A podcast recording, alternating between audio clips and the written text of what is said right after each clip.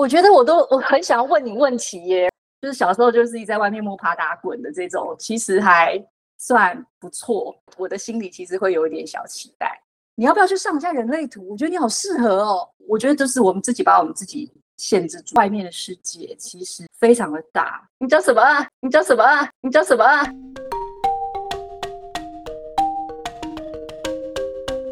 ？Hello，欢迎来到 Zebra Talking Bar，大家一起讲，我就是 Kelly。你今天好吗？今天是大家一起讲的第三集，大家是不是越来越期待嘉宾会是谁呢？我可能会比你们每一个人都还要期待，因为刚开始跟很多的台湾妈妈聚会的时候啊，我就发现他们卧虎藏龙，每一个妈妈听起来好像就是妈妈嘛，这个人生角色，但是其实每一个人都是 身怀绝技。希望慢慢的，我可以把大家都收集来，然后在姐妹北共上面真的实现大家都姐妹，然后一起欧北共。所以呢，我今天请到一个新朋友 Miranda 小米来当我的嘉宾。小米目前是在一家本地的私立学院去工作，他自己也有主持一个 YouTube 的频道，叫做小米看人类，还有自己的脸书跟粉丝页哦。我会把他相关的资讯都放在资讯栏里面，请大家都去追踪吧。那我们现在先请小米跟大家打声招呼，也跟大家做一下自我介绍吧。是 Miranda，呃，小米，很高兴今天可以来上 Super Kelly 的这个频道，然后好开心哦，第一次 就是在新加坡这个地方录 Podcast，然后很期待。嗯，之后我们可能也会跟小米有一些其他合作，因为我觉得小米非常的厉害。今天我们在聊的时候呢，会。讲到蛮多的，我希望啦，因为我觉得很多人一定都会觉得哇，好好酷的一个女生。那因为我们今天的形式会非常的 casual，会是那种舒服的氛围。反正就是因为我们就是都是妈妈们嘛，然后我们就是在某一个妈妈聚会上面认识一个这么漂亮的女生，所以我就非常容易的被吸引过去。那因为常常很多聊天，呃，可能不是只有那种。就是妈妈的话题，也会有其他，比如说像小米她的人类图，然后又或者是她在亲子教养上的一些啊、分享，所以我觉得大家就可以去想象我跟来宾的场景，就是那种在沙发里面闲聊的状态，又或者是在一堆妈妈在咖啡厅里面的状态。那因为今天我们会承接上一次的主题，就是有关人生转弯处的经历，然后你怎么去面对这些人生的场景。所以，如果大家喜欢的话，也可以给我多一点的反馈。那我们就开始哦。那首先想要就是知道 Miranda 她是哪里人，然后她自己就是从求学一直到现在当妈妈的一些简单的分享。OK，我是台北人，我是跟我先生是在北京认识，后来我们怀孕了，我们就觉得北京的空气不太好，应该要找一个新的落脚之处。然后这个其实很神奇的、很神秘的，跟我自己在人类图里面的这个人生轨迹吧，或者是说人生使命是呃吻合的。以前一一直没有很理解，就是这是什么意思。然后后来我发现说，哦，其实它就是可能会一直在不同的时间点把我带到一个全新的就是空间、新的环境里面去，让我在那个地方可以整合过去的学习，然后呢，在。整理好自己之后，然后再往下一个地方出发。所以的的确确就是我怀孕生孩子之后呢，我们就真的就是先回去了台北，然后待了一段时间。然后因为台北是我很熟悉的地方嘛，就是我的娘家房，就是短期内我也不觉得孩子呃在台北或是我先生的工作在台北会有一个很好的发展，所以我们就接受了就是他在新加坡的这个工作的邀请。然后我们就全家就搬到新加坡。哦，所以你是先在台北念书，然后接着去北京工作。其实说起来是这样，就是我是小时候我是都在台北长大嘛，爸爸妈妈是在我中学的时候离婚，然后我爸爸离婚的时候，我先跟着我爸爸一起去了泰国。然后呢，我们去了泰国之后呢，呃，爸爸的那个工厂就又搬到就是旁边邻近的国家叫寮国。所以呢，我又去了辽国住了一一段时间，然后呃，后来就是因为我觉得性格上面跟我爸不合，然后我觉得在那个地方的求学环境也不是太好，所以当当时我就毅然决然的，就是跟我爸断裂，然后跟他说我要回台湾，然后我就打电话给我爷爷，然后爷爷就来接我们，所以我们就又就是孩子自己回来台湾，接着我自己原本的中学嘛，我那时候读天国中，读到就等于我休学了一年，然后我就回去再接着把它读完，然后读完之后就就一路就是一直往上念念念完念到大学。那回台湾念大学有发生什么事吗？我觉得大学大三的时候，我妈让我去了西班牙做交换学生，这是我人生一个蛮大的转捩点。然后因为那个时候我同学一起去嘛，然后你想想看，能够去交换学生，其实你家里面的背景都还不错。我当时就是简单的调查了一下，反正反正同学里面就是最低的这个职业就是公务员，就是家里面的爸爸妈妈。然后你就往上，你就可以自己去推敲，就是都家境非常好。那后来我发现说，其实你的。就是你的家家底跟你这个人在外地的适应能力是没有成绝对的正比的。就是说，非常多的人其实最后适应不了，或者是说他们找不到房子，或者是他们吵架内讧什么这些。我突然发现说，哎，那我这种很很草根的，就是说我这种就是小时候就是一直在外面摸爬打滚的这种，其实还。算不错，当时也理解到一件事情，就是说外面的世界其实非常的大。我觉得这是我们自己把我们自己限制住。那我就觉得这个也是一个问题，就是你的你就很难融入环境，因为你就还是一直在你自己的小圈圈里面。就对我来讲是第一次走出去了，然后去看了好多外面的世界，然后去去欧洲很很蛮，就是我们的当时在西班牙去了很多个城市这样，然后后来。我就回台湾了嘛，然后毕业之后我就开始工作，然后工作呢，一直其实工作了蛮多年的。然后后来我的老板他有要去北京设立新公司的这个目标，然后因为当年的我呢就失恋了，然后又没有什么就没有什么包袱嘛，我也没结婚，所以我就决定要跟我的老板一起去北京，所以大概是一个这样子的过程。对，我觉得超酷的，因为呃，大家听众朋友可能不知道，因为我跟小米其实见了两次面之后，我们基本上都在群组里面聊天，就是没有像我们现在正在大家看到的一对一的聊天，所以我觉得都是非常有趣的一个过程。因为工作跟生活空间的转换，其实对于很多人来说是不能适应的。但是你其实从小台北、泰国、寮国，然后不然跟家人的关系。一直到你说大三是一个转捩点，我我觉得是一个很很有趣的一个过程。比如说，你对于小时候在不同国家的居住，你有什么样特别的？嗯、比如说遇到困难嘛？或者是你觉得不不适应的地方？这件事情就是说，像我哥哥啊，他他就是会拉肚子，就是他会水土不服。OK，、嗯、然后我妹妹呢，她会有那种就是。她会有一种要融入这个群体啊，他会有一种焦虑，就是说他，比如说我们小的时候跟爸爸去的时候呢，那我妹她在学习语言这件事情她是没有问题，我们都非常，我跟我妹妹都非常快就学会讲泰国话，也也会讲寮国话，然后因为她会更想要就是加入大家，所以我会觉得她会，她在那个过程中就会更早社会化，就会她会更早失去她自己。的性格，为了要融入群体，就不不太会展现自己真正的性格。但是我觉得我跟他就是不一样，我就是我觉得我反而是在一个陌生的环境里面，我会更，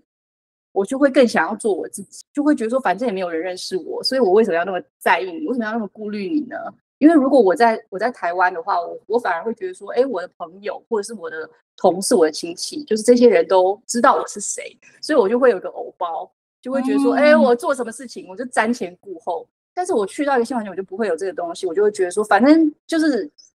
就是我就是个 nobody 啊。然后我要做什么，就是不是做我自己高兴吗？然后我反而就觉得非常的自在，就是我会有一个好像重新又跟我自己在一起的那种感觉。每一次就是真的，每一次去到一个新的环境的时候，最一最一开始我都是这样。然后渐渐的，就是你开始认识很多人，然后渐渐的你的。就是你开始熟悉的这个地方啊，我我发现就是我开始如果开始顾虑别人了，或者说我开始加入了某一个组织啊，或者是加入某一个社群之后，我就会不敢像我最一开始那样子，就是想说什么就说什么，然后不会很在乎别人那样子的方式去去过我自己要的生活。就是所以，我通常都待一段时间之后，我就觉得嗯，该去下一个地方这样。哇，那你现在在新加坡待多久啊？我在新加坡七年，七年多了。那你很快要走吗？我们还不知道哎、欸，但是我我先生他的的确确会有就是外派的可能，我的心里其实会有一点小期待。哇，我觉得很有趣哎、欸。嘿呦，你不喜欢自己的生活形态吗？还是你根本没想过？你一直做着你不喜欢的工作，可是又舍不得放手。你正过着别人眼中看起来还不错的生活，可是你又不快乐。如果人生可以重来，你是不是很希望知道人生还有哪些选项，让你能够选择不一样的路？我们每天都面临着人生中各种的挑战，也许一天两天，一个月两个月，还是一年两年。如果你也正站在人生的转弯处，不知道往哪里去；如果你正思考着人生的下一个场景，希望能够开创更多的可能性；如果你已经试过非常多的努力跟方法，我想你也可以跟我预约教练咨询，我们会一起去探讨问题，协助你真实的去认识自己、面对自己、相信自己。当然，最重要的就是我会陪伴在你尝试的过程中，能够不断的进步，达成你的目标。在未来呢，遇到不同的困难时，你都能自信的继续乘风破浪、披荆斩棘，享受自己的理想人生。可以请你们直接到我的 IG Kelly Chen 点 CO 私讯预约就可以喽。那你这样子在换每一个环境的时候，其实某一个程度你有这样的天赋，所以或者是它符合你呃天生的设计，所以你会觉得很舒服。那为什么当你需要顾虑别人的时候，你就会不舒适？是顾虑谁？呃，就是我觉得是这样子的，就是我觉得我们人都是有好几个面向，就是第一个就是说我们都知道我们自己会有一些。呃，与生俱来的性格吧，然后尤其是像我现在，我们都是四四四十代嘛，对吧？然后就是就是活到这个年纪，其实你说，呃，你大概会知道自己的自己有一些弱，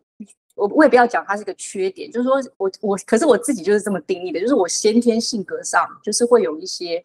我们讲在这个世俗的眼中，它不是那么正面的。不是那么正面积极的形容词的这种特质。那比方说，我就讲一个，就是说，其实我认为我自己的性格中，其实有一些独裁的部分。然后，但是呢，我会如果我在一个很熟悉的环境里面的时候，我其实会把我的主张讲出来，而且我不太会在意说我会不会伤害到别人，因为我觉得这就是不就是一个每个人都有自己的观点嘛。那我只在讲我自己的看法。但是如果今天这个社群，就是比如说这个小组织好了，然后呢，这这这里面有十几个、二十个人，我就会去想，因为我就会觉得说，哎，我这样子说，我会不会伤害到谁？因为我对那个人是有了解的。比方说，我昨天看了一魔鬼的计，就是把所有人的关系，然后就是要玩很多个关卡，这样，然后最后会有一个获胜者。然后我其实就真的只是很单纯想要跟大家分享我的心情。但是我讲完之后，我就发现说，因为我里面有一个观点，是我自己回头。回去看我自己写的这些东西的时候，我会觉得啊，好像不太恰当。就是里面有好几个角色，局势的人，在我的心中，他都是厉害的人。他不分就是好坏，就是比如说有些人他可能是他可能是想要弄一个共产主义的模型，社会福利的就是机制。那有一些人可能就是他会认为说，这就是这个个人竞赛，所以怎么样？我觉得这些都无所谓。但我就说，我认为就是在这里面有一些人会有他的喜好，他喜欢谁，他不喜欢谁。然后不喜欢谁，是因为可能觉得这个人没有什么贡献度啊，或这个人只会在那边塞隆了别人啊什么的。但是从我的角度，从一个观众的角度，我会觉得这些人都很棒，因为他们都可以影响局势。那这个人其实对我来讲，他是厉害的人啊。那我觉得就是对我来说最可有可无的是那些完全没有分量的人，他们真的在这个里面，就是别人叫他们做什么就做什么，就好像一个。寄生者这样子的，我就说这才是让我觉得最可惜的。然后里面有一个角色就是这样，然后我就说，我其实我其实从头到尾，我觉得他才是就是最应该最一开始就被淘汰。然后因为我不知道他存在的这个目的，就是我不知道他为什么他在这里面扮演什么样子的一个对。那后来我自己讲完，我自己回头去看的时候，我会觉得啊，我也是很偏颇，我也是个很偏激的人。但就是，但是我我我我在讲的是，其实我不觉得我自己讲那些有什么对与错，我只是很害，我只是会担心说，哦，因为我们这个群群组里面本来就是一定会有一些人，他就是过着这样的生活，他就是没有想要去影响谁，他也没有没有想要在某一些就是群体中去做领导，或者是去就是做一些关键的转化，他就只是觉得我就是安安分分的待着，那你们叫我做什么，如果我可以，我就跟着，所以我就会开始有一点顾虑，然后我就会开始检讨我自己，就觉得说，哎，我为什么要说这样子的话，好像有点不太圆融，不太客观这样。对，我觉得在大部分的时候，我们已经没有那么多机会可以好好表达自己了。是、哦，连看剧都应该 要轻松吧？那我像我自己在频道里面也有分享我看剧，但是我就讲，就是不是为了要比战，就是我纯粹我个人的分享。所以你你我尊重每一个人的概念。所以你也太，我刚刚一一边听，我一直想说，我们 Rinda 好佛心哦，还会先想到别人会不会因为这件事情。我觉得好像是比较多的同理心，你会觉得啊，如果他听到这样的话，可能他会受伤，因为他就是其实是这样。但是你已经讲了，你的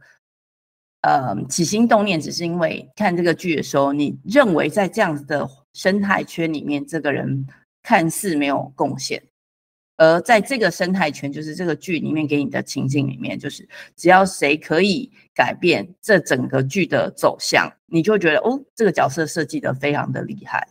我觉得比较像是这样的概念，但你你却把那个就是实际上我们人可能会有的那个共感也放进去，然后你会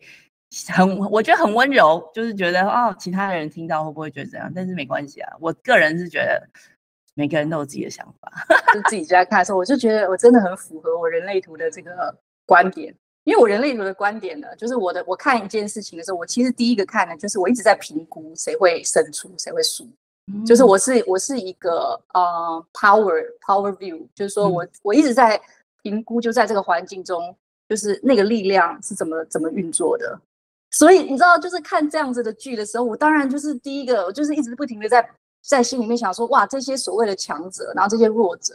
然后所以我也不会觉得这些弱者他们组组成一个联盟是一个怎么样的，因为我就觉得说。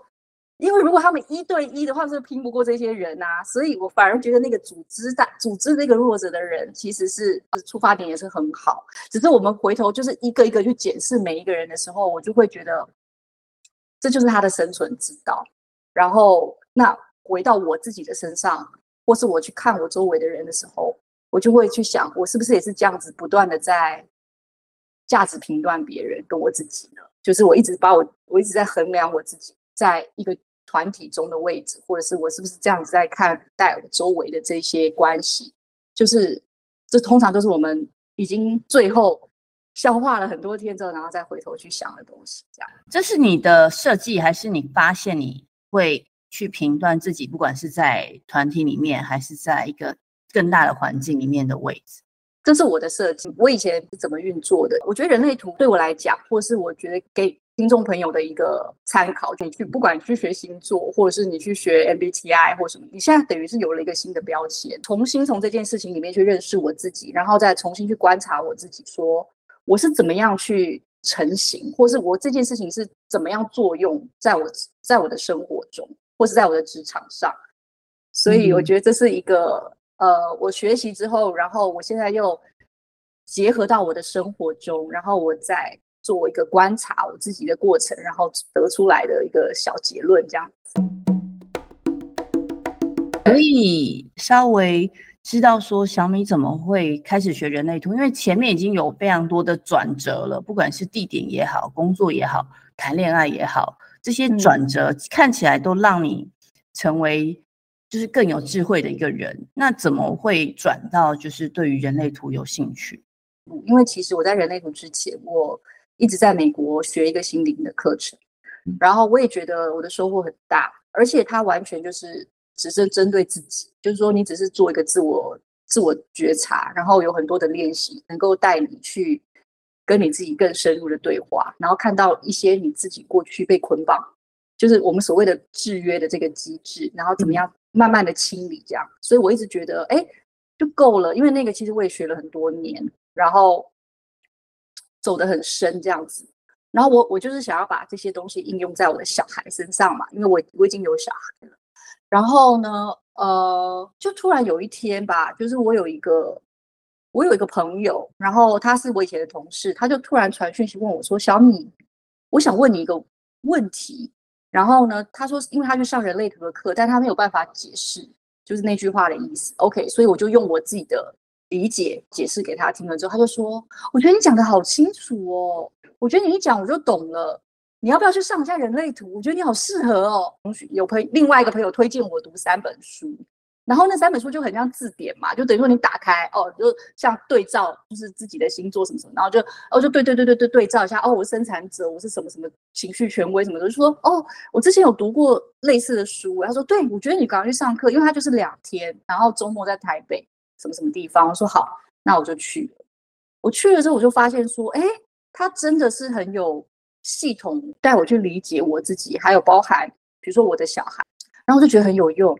然后就开始，我对于我自己还不知道的事情，我会有一种莫大的渴求，就是我会觉得说，所以读到最后会怎样？所以拿完分析师之后呢，比如说在你人类图里面有一些主题是放在高阶的课程里面的，那我也会觉得说，我这样子就学一半，我就没有把它全部弄清楚，不行啊。所以我就这样一路就是一直学学学，学到最后我就发现说，哦，其实还有一些延伸的，就比如说教养啊，让他比如说还有一些什么。工作坊一些 workshop 什么，我觉得太有趣了吧！走入一个就是你知道，就是真的是一个另外一个世界。然后我就花了几年的时间，才在就是一直读这个东西。但我觉得，就是我自己等于说读到一个段落之后，回头来看，我发现，and then 就是 what's the next？就是你读完之后呢，你要你一定要想办法把它应用出来，否则它就是。没有用的东西，它只是很多的理论，就跟你去看星座，或是你去学紫微，或是你去学任何一个系统，你如果学完之后，你只是哦，我知道，哦，我就是这样，那没有用啊。就是对我来讲，就是就你根本不需要花这么多的钱，这么多的时间，然后去填入这么多的知识，而且这些东西就是每一个人怎么成型，它是一个立体的，所以它有很多的变化在里面。然后我就觉得。我就吓到了，那我接下来要做什么？我我反而是卡在这个点，现在就是我真的读了，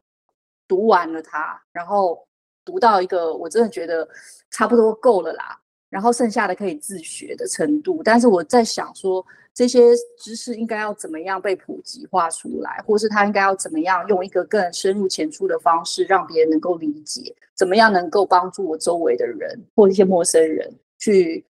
带他们去察觉自己，或是改善他们跟别人之间的关系，这个反而是我这个时期的主要的问题。这样很酷，我跟你说，你太棒了，因为你自己问完说，哦，你看我学完了连，然后就问了自己一个问题，我卡在这里，嗯，所以我接下来要普及化，帮助周围的，你已经有了答案了。我还没有哎、欸，其实我我我我跟你讲。你这你你你讲的没有错，你知道吗？就是我自己在我自己练习那个，就是我他我大概中间学到中间的时候，然后我记得有一次有个课堂练习，然后老师叫我们写一段，就是自己给自己的评论这样，然后我就说，我永远都是从问我自己一个该死的问题开始，就是我所有的实验，我所有的驱动，我所有为什么我要做这件事情。通常第一个都是，要不就是别人问了我一个问题，我没有办法答出来；要不就是我问了我自己一个问题，然后我觉得我要去找到答案，然后我就才会整个启动我去求知的一个就是漫长的旅程，这样子。对，所以这个的的确确是我自己的呃一个一个过程，这样。还蛮好的，我觉得，呃，你讲的那个自我觉察，不管是你生了小孩之后开始去接触心灵的课程，我觉得这应该也是一个转折。其实我们每一天，每一个人都要做非常多的选择，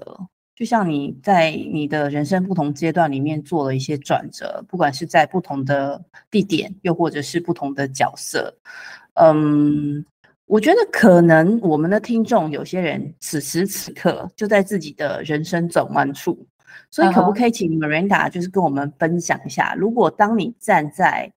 就是你自己下一个人生转弯处的时候，又跟自己说什么？OK，就是自我觉察一定是非常非常重要的，所以我希望大家可以开始去练习自我觉察。它最关键的是，你千万不要带着价值评断去观看这个过程，就是你不要说你发现了一件事情，然后就说啊，所以是我的错。所以我不对，我不好，或是他怎么样？我说不要，就是你不要带着价值评断，你就是当一个很纯粹的观察者。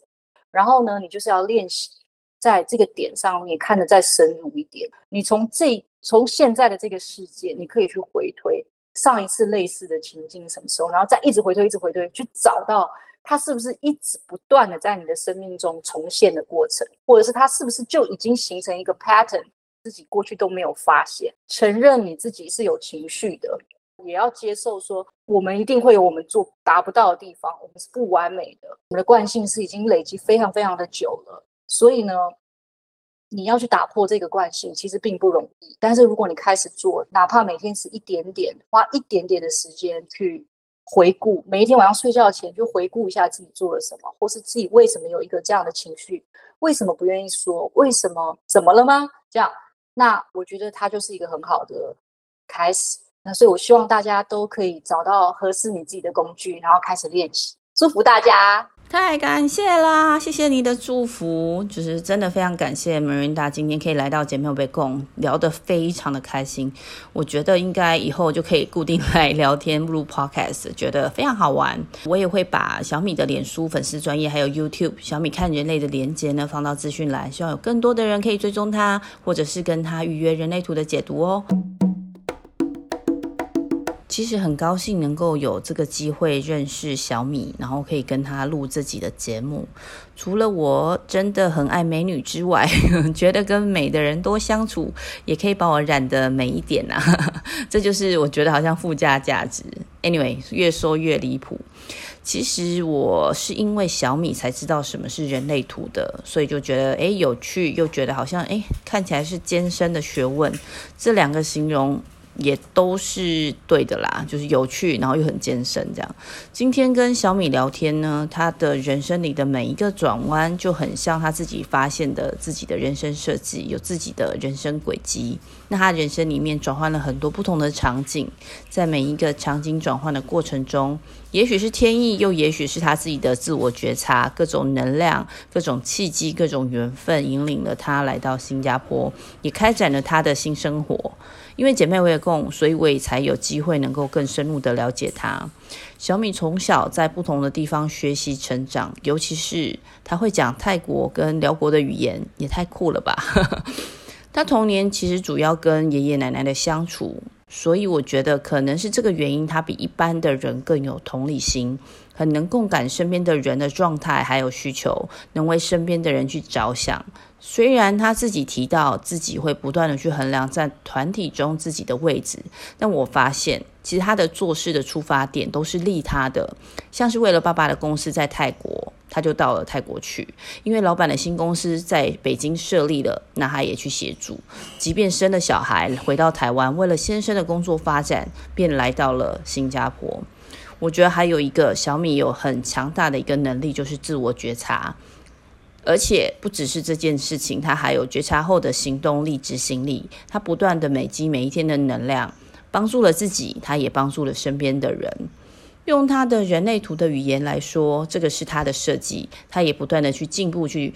发挥、运用自己的天赋，面对自己的人生轨迹，还有接受自己的不完美。很多人在卡关的时候，其实往往都会因为没有动力而把脚步放慢，或者是停下来休息。这些其实都很正常，因为可以给自己一些缓和的空间跟时间。而小米呢，则是让自己转向去学习身心灵的相关成长的领域，带给自己力量，不断的尝试。同时间，他也能够持续的聚集他的能量，带给身边或者是更多的人温暖跟力量，这是超级棒。其实我们 Podcast 没有录音之后，两个人一路又聊了三个多小时，还聊到我是一个计程车司机的设计，很可惜，因为这部分没有录音到。人类图是一个工具，我自己现在还是一个宝宝的阶段，学着验证自己的设计。像小米说的，我相信每一个人都有适合自己的工具。每当站在自己的人生的十字路口时，试着去自我觉察，去发现内在真实的自己。每一个人都可以运用自己的天赋才能，开展自己人生美好的篇章。其实我自己也没有预期会这么的投缘，太多想要聊，也觉得有很多发展的可能。而且除了共同话题、人生角色之外，在跟小米聊天的过程中，一直觉得哦，有一种很神奇的缘分，像是在传达或者是告诉我某些讯息。今天呢，跟 Marinda 算是第一次的聊天，因为以前都是在 YouTube 上看他分享人类图的知识，非常的不熟悉。但好在就是有一个朋友跟他分享了我在做自己的 Podcast，才真的有机会聊到，然后也有一些讨论跟交流一些想法。我其实非常佩服 Miranda，就是小米她为了自己的孩子做了好多好多的努力，也请大家期待下一期小米会分享有关亲子教养的部分哦。最后我想说的是，我真的非常感谢你听到了这里，你愿意花这么多的时间聆听，真的很让我感动。如果你喜欢这集的节目，又或是觉得姐妹有被共带给你一点点的温暖或者是帮助，希望你能够到 Apple Podcast 给我五星的评价。或者是留言写信给我，我的 email 是 newbiehipster at gmail.com，这是让我能够继续创作的动力哦。那我也会继续努力的，透过姐妹围共，跟大家一起学习成长，透过这个频道的各种话题来连接世界不同角落的你们。我是 Kelly，我们下期再会，拜拜。